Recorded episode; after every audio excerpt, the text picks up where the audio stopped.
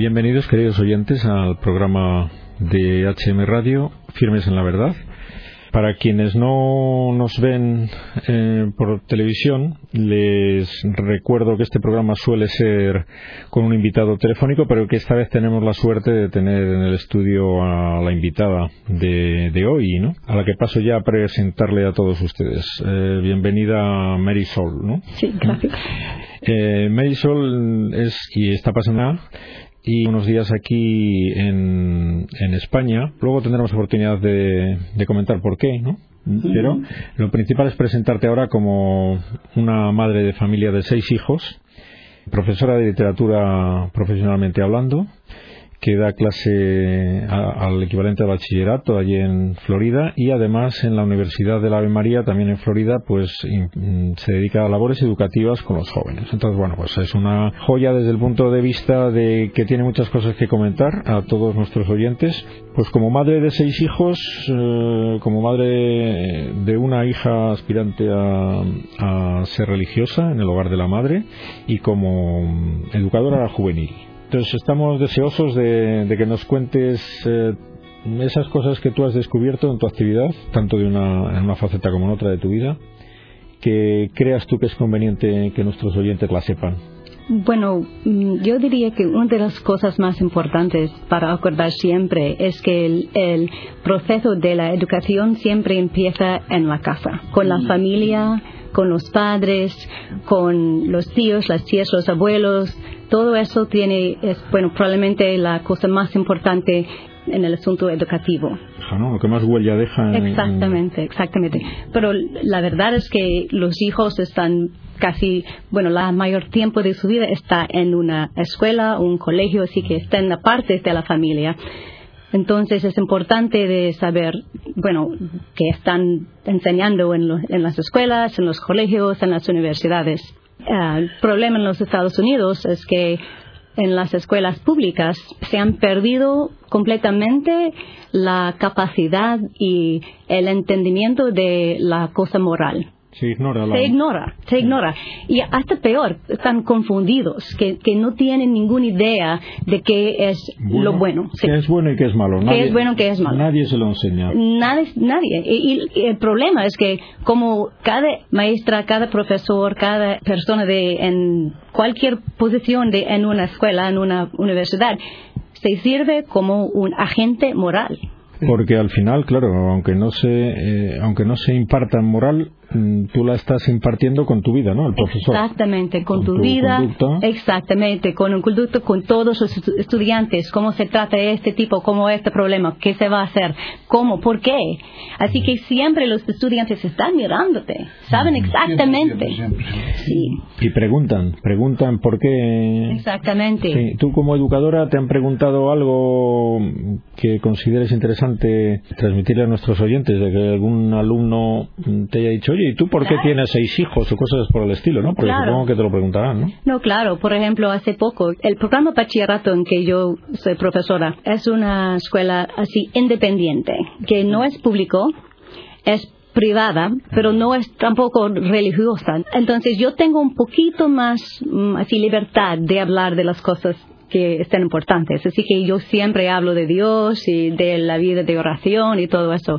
Y bueno, de vez en cuando tengo estudiantes que me dicen, pero ¿qué hago yo? Es que yo quiero ir, yo quiero encontrar algún fe, pero no sé ni cómo. Y mis papás no tienen ni idea y yo no sé cómo hacerlo. Pero de entrada, de entrada tú notas que le resulta atractivo a los alumnos la vida de la fe y, una, una vida como la que tú le puedes reflejar en tu conducta, ¿a ellos les llama la atención?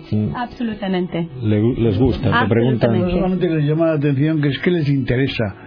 O sea, que es que lo, están, lo están buscando. Porque lo que, lo que, a lo mejor no, no existe en, las clases es nada de eso, lo que tenga ese sentido, ¿no? Entonces ellos lo buscan, lo, lo preguntan. Lo, claro que ¿eh? sí, sí, les interesan mucho. Sí, sí, sí. Por ejemplo, hace poco varias, como yo creo que seis o siete de los candidatos aquí del hogar de la madre vinieron a mi escuela porque estaban cerca y se quedaron por tres clases simplemente para hablar con los estudiantes, porque los estudiantes nunca habían oído de alguien que quisiera dar a su vida completamente a Dios, que, que dejara toda su familia, todo. Y así que algunos de los estudiantes se quedaron por todas tres clases y fueron a, los otros, por favor, puedo quedarme otra vez, tengo más preguntas para preguntar a las candidatas. Y preguntas de todas modas, y estaban tan interesadas, tan encantadas. Fíjate, me está, me está recordando lo que nos cuentas, pues la triste realidad de nuestro país, donde, en primer lugar, se está, intentando, esto, se, está, intentando que no exista clases de religión. Pero bueno, que también sería una muy buena forma de dar clases de religión el que fuera allí una persona que ya vive una determinada vocación con generosidad y con plenitud, que es la mejor forma de que los niños eh, se interesen por eso, porque claro, mm, la religión dada de otra manera parece que no llega, ¿no? Eh, si la da una persona, bueno, es que aquí en España han pasado cosas muy raras, ¿no? De que se ha protestado porque han quitado de profesor de religión a una persona con una conducta personal, familiar, inmoral, ¿no? Pues esos son los profesores de religión que a veces tienen los alumnos. Pues fíjate tú qué frutos va a tener esa clase. Bueno, pero en fin, no te quiero pisar. Sigue. Eh, te encuentras con ese ambiente, los niños interesados, los niños sedientos de que les hablen de Dios y que, de que encontrar una persona que la viva en su vida, ¿no? ¿Y cómo responden o de qué manera les encauzáis esa inquietud? ¿Qué hacer con esos niños? Bueno, la verdad es que lo que yo hago de vez en cuando es yo les invito a la misa, yo les invito simplemente a comer en mi casa para hablar con la familia y todo eso. Y hemos tenido muchos alumnos que, vienen con nosotros a la misa, que por lo menos empiezan a buscar. Y he tenido alumnos que regresan a la escuela para saludarme después de unos años. Y, Oye, tú vas a estar tan contento porque ya tuve una conversión de cuál, y porque no, no todos son católicos tampoco. Pero hasta, bueno, he tenido una conversión más a mi fe ahora por lo menos voy a la iglesia y todo eso. Así que es interesante. Muy bien. Antes de pasar al tema de las familias, que nos decías que es lo más importante, claro, pero eso no lo podemos controlar. Ya está la familia muy destruida. Claro. La mayor parte, a lo mejor, de los niños ya no, no están en una familia eh, que los padres estén casados, que son hijos de divorciados, separados, ¿no? Eso será, será la, mayoría, la, gran mayoría, sin duda. Eso es muy negativo para, ¿tú crees que está repercutiendo muy negativamente en los jóvenes luego cuando llegan? ¿De qué manera repercute eso en la conducta de los jóvenes? y en El ambiente familiar, ¿no te refieres? Sí, en general. Ese ambiente de que ahora mismo parece que no le dan importancia a los que los que no están defendiendo la, la unidad del matrimonio, claro. Y que está de moda porque no es lo que ven, lo que viven ¿no? O sea, padres despreocupados, eh, por, bueno. que luego los oyes y se quejan, porque los resultados son tremendos, ¿no? Es que todos los días tú estás en un colegio, como estoy yo, con, con niños de 14 y 15 años, y entonces están cada día están quejándose de lo que está ocurriendo en su familia, aunque no se atrevan a decirlo muchas veces, ¿no? Pues es eso, es la separación de los padres, eh, es, eh, no preocuparse de absolutamente nada, a mí nadie nunca me ha dicho nada, eh, yo tengo permiso de mis padres, esto son frases que oyes continuamente, ¿no? Sí, sin duda, sí. Y como consecuencia, pues es luego lo que sale de ellos, ¿no? Sí, y también el problema es que no se puede aprender cuando tienen tantos problemas y tantas cosas emocionales que siempre están pensando en otras cosas, están tan tristes. Y, bueno, los padres no saben ni prudencia, tienen que decir a todo, hablar de los problemas con los hijos y así que, bueno, había muchas veces en cuando yo yo sé que algo está pasando, porque alguien que normalmente hace todo muy bien, está estudioso, todo eso, de, pronto no hace nada. Y, ¿Pero qué pasa? Que, y, de vez en cuando me hablan, mire, es que mi, mi, familia, mi mamá, o que mi mamá tiene un novio y que le tengo miedo y no puedo dormir. Yo he tenido hasta un niño que me dijo, es que yo tengo que dormir con cuchillo después de porque le tengo miedo al, al novio de mi mamá. Yo dije, pero ¿cómo puede estudiar? Un, un ni, puede dormir. ¿Cómo, cómo? Así Mucho menos estudiar, sí, estar atento. Es evidente que eso lo sospechamos cualquiera, que un niño le tiene que afectar muchísimo en su rendimiento escolar el que en su casa no haya normalidad, es decir, que su padre y su madre estén unidos, ¿no? Pero luego tú lo estás comprobando en la práctica, ¿no? Es decir, que incluso ves deduces de que hay un problema de este tipo porque un niño deja de deja de rendir, deja de atender, deja de estar contento, ¿no? Claro, no puede, no puede, no puede aprender si con todos esos problemas emocionales, no puede. Pues es que eso es muy importante porque la gente está también intentando transmitir que no, que no tiene gran importancia, que da lo mismo que sus padres estén separados, que se lleven bien, que se lleven mal, que da lo mismo para el desarrollo de los niños, que sean sus, bueno, no digamos nada de la adopción por parte de personas del mismo sexo que pretenden llamarse. También tenemos mucho de eso, que tenemos, uno de, mis estudiantes tiene dos mamás y pobrecito, ¿cómo? ¿Qué, te hace? también es importante que nos digas las repercusiones en la psicología de ese niño, de esa situación, para que se entere la gente de que no hablamos en, en teoría, sino de casos prácticos. ¿Cómo has visto tú, qué, qué tipo de repercusión tiene en esos niños esa situación tan anómala? Bueno, por una cosa le da, le da mucha vergüenza, es que él siempre... Al niño, al niño. Sí, al niño, claro que sí, le, le, da vergüenza. Es que, bueno, y donde yo trabajo todo el mundo está muy, acepta toda y, y, no tiene que sufrir mucho de percusión ni nada de eso el niño, pero de todos modos le siente. Y, y también se, se, fija algo con el niño que, bueno, no sé, le, se fija la, la, falta de un hombre en su vida, ¿sabes? Que en cuanto encuentras que en una criatura con algún tipo de problema de esto, hay que trasladarlo rápidamente, hay que trasladarse a la familia. O sea, saber primero qué es lo que ocurre con sus padres, ¿no? En el ambiente familiar o con sus hermanos, con todos esos que citabas tú al principio cuando hemos empezado, ¿no? Los padres, los, los tíos, los hermanos, los abuelos, la gran familia que les rodea, es lo que está, está educando a una persona, ¿no? Pero, pero incluso, aunque sea sin ninguna intención, pero condicionado su educación a la actitud de estos padres, tíos, abuelos, primos, la familia que les rodea, ¿no? Es, importantísimo. O sea que al final también se ve en la práctica de los que os dedicáis a la educación que los mejores, los mejores alumnos desde el punto de vista académico y desde el punto de vista moral, integral, los mejores alumnos son los que tienen las familias más normales. Padre, madre. Es que cualquier, cualquier, profesor lo, que desea, lo, que ansía es encontrarse eh, no con un alumno, eh, no sé, alto, fuerte, deportista, simpático, agradable, sino con unos padres que sean conscientes, responsables, eh, porque esos son los que van, van a estar transmitiendo a esa criatura pues lo que ellos han, lo que ellos viven, ¿no? Lo que ellos viven. Sí, porque puede enfocar en lo importante y tiene la paz en la familia y sí. Muy bien, si quieres pasamos ya al otro tema que me ha parecido muy interesante de, de tu faceta, ¿no? Madre de familia de una chica que quiere ser religiosa. Siglo XXI, América, la Florida, ¿no? América Norte. Eh, abran, estarán nuestros, oídos, nuestros oyentes y televidentes dirán, ¿cómo, cómo dice? Sí, que una hija, ¿de qué edad? Bueno, ahora tiene 19 años. Una chica de 19 años que quiere mm, ¿Qué quiere? Di tú lo que quiere.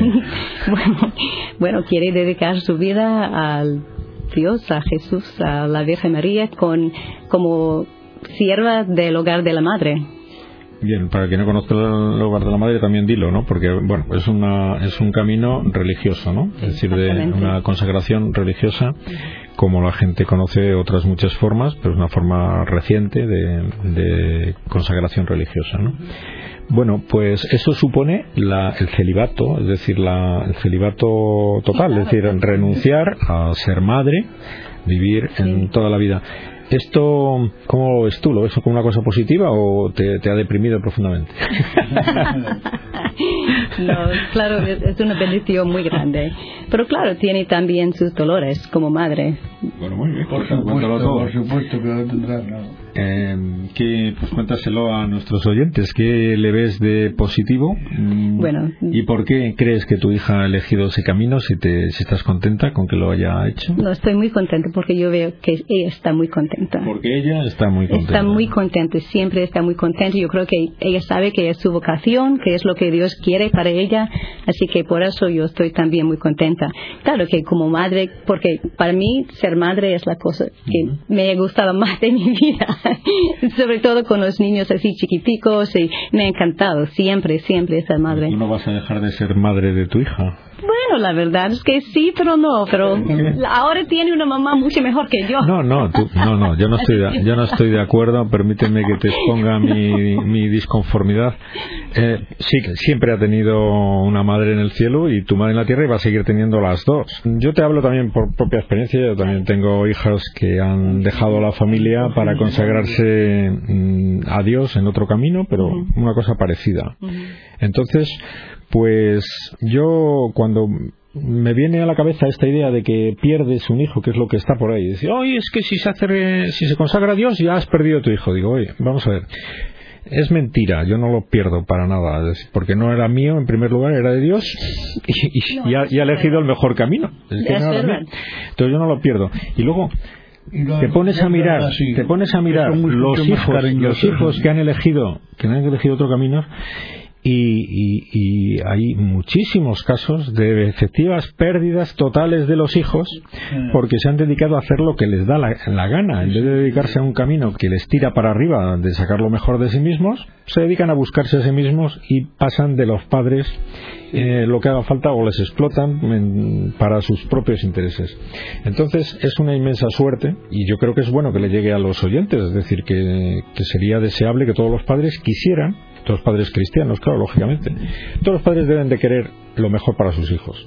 Y si un hijo elige el, mejor camino, que es ese, ¿eh? es decir, cada cual tiene, el mejor para cada cual es el que Dios le pide. Tampoco vamos a decir este es mejor que el otro, porque si les llama el matrimonio, para él es mejor el matrimonio que el otro, está claro. Pero que la experiencia tuya como madre tiene que llegar a los oyentes para que si en algún caso se da en, las familias que nos estén escuchando, pues que no lo vean como una tragedia, sino como una no, para nada. No, claro que sí, y me da mucha alegría, la verdad. También lo que yo siempre digo es, bueno, yo tengo que dar a mis otras hijas a un hombre. Yo no sé nada de ese hombre. Ah. Puede ser que es un muy buen hombre, pero también él va a tener problemas, debilidades. Ella va a sufrir con su, con su esposo. Es verdad, así es la vida. va a sufrir. Yo sé más o menos lo que va a sufrir mis otras hijas. Yo sé porque yo también he, tenido esos problemas. Yo sé también que Cristi, mi hija que va a entrar, va a sufrir por unas cosas. Claro, así es la vida, siempre hay algo de sufrir. Pero también yo sé que ella, yo le doy a Jesús, a la Virgen María, a Dios, así que bueno, es un esposo mucho mejor y mucho más seguro que el hombre que le, a, quien voy a dar mis otras hijas. Así que bueno. Efectivamente, es, una forma que también de verla muy lícita, decir, mira, yo me, me, me privo de un yerno que vete tú a saber, ¿no? Pero puesto a comparar ni color, ¿no?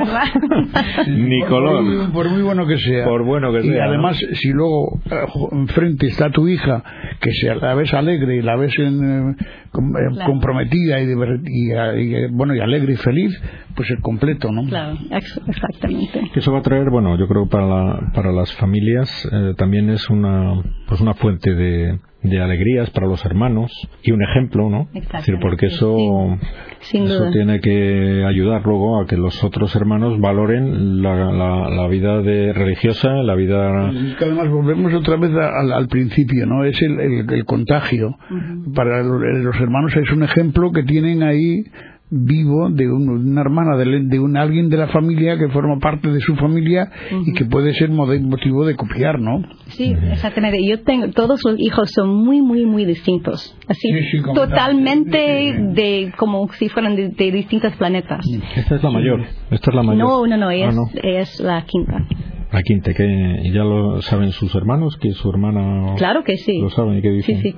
Bueno, están muy contentos a ella. Están muy contentos. Sí, claro. Pues nada, muy bien. Ya ya llegará el momento en el que porque le falta ahora está en periodo de preparación no para, para llegar a, abrazar ese camino ya de una manera definitiva. Pues muy bien enhorabuena. Yo creo que lo que quiere decir a una madre en esas circunstancias es enhorabuena porque por miles de motivos es decir por eso porque tú estás viendo a tu hija eh, feliz cosa que todos los padres le encantaría poder decir eso de sus hijos. No siempre lo pueden decir no siempre pueden decir es que al final eh, es una pena no decir que que, estemos soñando con que se case con no sé quién. lo que, lo que pasa es que sea feliz. Si se casa con no sé quién y es una desgraciada, pues hemos metido la pata ella, tú, todos. Entonces, ver a tu hijo feliz pues es la mayor satisfacción que puedes tener en esta vida. Y luego, además, también desde el punto de vista de los creyentes, pues la alegría de que Dios se haya fijado en un hijo tuyo para su servicio, porque eso también es un honor, ¿o no? Claro que sí, absolutamente no. Es una medalla, ¿no? Que tienes ahí colgada, con la que luego te presentarás en su momento es un mérito. Pero oye, que yo soy la madre de aquí de, tu hija y, tienes mucho camino andado, ¿no? Yo lo veo así. ¿No lo ves tú también así? Sí, claro. muy bien. Pues nada, más cosas porque se nos pasa el tiempo y a lo mejor nos vamos por las ramas. ¿Qué más cosas quieres decirnos de tu, de tu labor con los jóvenes? Bueno, lo que yo diría es que me acordaba cuando estamos hablando de la alegría de mi hija, de Kristen lo que yo creo que un parte del problema de la alegría de los jóvenes hoy es que hoy, por lo menos en los Estados Unidos, Hoy, cuando tú preguntas a los papás, ¿qué quieres para tus hijos? Hoy en día siempre dicen, bueno, solamente quiero que estén alegres, solamente quiero que estén contentos. Pero eso no es una buena idea, porque cuando dicen, ok, bueno, entonces, ¿cómo vas a hacer que tus niños estén contentos? Bueno, les voy a comprar esta cosa, les voy a dejar a ir a este baile, un coche, otra cosa, computadora, teléfono, otro teléfono. Y es un problema, porque la verdad es que yo creo que, bueno, por lo menos de lo que yo entiendo, históricamente, si tú habías preguntado a los padres qué quieres para tus hijos, no habían dicho, solamente quiero que estén contentos. Dirían, solamente quiero, quiero que sean buenos. Así que ahora no es que quieren que sean buenos, si eso sí es un problema otra vez, porque, porque no quieren, porque no, ni saben qué, quiere decir ser buenos. Y ahora los niños, bueno, los, los jóvenes creen que para estar contenta, para estar feliz, tienes que tener otra computadora, otro teléfono. Y cuestiones materiales, ¿no? Aumentar las cuestiones materiales, ¿no? Manejar más dinero, más, libertad, más diversión. Sí, más diversión, seguir su corazón. Quiero, quiero seguir mi corazón. ¿Qué quiere decir seguir tu corazón? Siempre les digo a mis estudiantes, no sé si entienden, pero si tú sigues a tu corazón, te vas a perder todo. No puedes seguir tu corazón. Tu corazón te va a decir una cosa hoy, otra cosa mañana, otra cosa. Sí, sí, te va a confundir. sí. Aquí en España supongo que, que lo habremos importado de Estados Unidos. Eh, porque aquí vamos con años de retraso en modas y en todo lo demás. Pero aquí en España hay la tendencia nefasta de, por querer darle todo al, al niño, que es muchas veces, por desgracia, también una consecuencia de tener un hijo, ¿no? Un capricho más de, de los mm, matrimonios modernos y responsables. Pues que, ¿ahora qué? Ahora que ya hemos ido de vacaciones de luna de miel, tenemos el chalet, el, el, yate, el coche, ¿ahora qué? Pues, ¿qué tal un hijo, no? Como el que se plantea mm, otra, otro capricho más. Bueno, pues ese pobre enanito que surge ahí, le tratan de que no le falte de nada y le están desgraciando porque se comprueba una vez más por lo que nos estás diciendo que la abundancia de caprichos es el enemigo principal de la formación de las personas. Los hijos más tontos, los hijos más pobres, los hijos más miserables son los que no le ha faltado de nada, no han tenido necesidades, no han tenido hermanos, muchos de ellos también, porque esto a, esto iba yo. ¿Qué mejor qué mejor regalo para, para los niños que no, bueno, no quiero considerarlo un regalo, pero ya me entendéis, ¿no? Qué mejor regalo que tengan hermanos, porque es lo que más le gusta, lo que más necesitan, lo que más les va a enriquecer. Eh, tú tienes experiencia por tus hijos, ¿no? ¿Qué le aportan los hermanos a los hijos? Eso no nos lo aporta nadie, ¿no? Aunque tengan, no puedan tener la Play, no puedan tener eh, aparatitos. La moto, el coche. Estoy seguro de que les envidian todos los demás. ¿Sí o no? Digo yo, no sé. Claro, no, absolutamente. Oye, yo podríamos estar así aquí horas, ¿no? Hmm. Pero hay señales por ahí de que el tiempo se acaba y que pues tenemos que cortar, ¿no? Yo tengo una sensación horrible de no haber dejado hablar a la invitada. También está de que hoy... He hablado bastante. sí, de verdad. Creo que sí, me parece. Me quitas un peso encima, porque si no, yo diría que borraran el programa por, y volvemos a repetir. porque es que no, no puede ser, ¿no? Que, que te invitemos y no te dejemos hablar. Pero, también, pero también quiere decir que, que, que, es una persona muy motivadora, ¿no? sí, sí. Bueno, vale, de acuerdo. Pues nada, muchas gracias, Marisol. Que más o menos es como hay que pronunciar tu nombre. ¿eh? Muy bien. Y y, nada, enhorabuena por lo de tu hija, por lo de tus hijos, por lo de tu labor con los jóvenes y es un, es un estímulo para todos los que te hemos escuchado para seguir trabajando. vale la pena seguir. Gracias, pues muchas gracias. Un saludo a todos nuestros oyentes y hasta el próximo programa.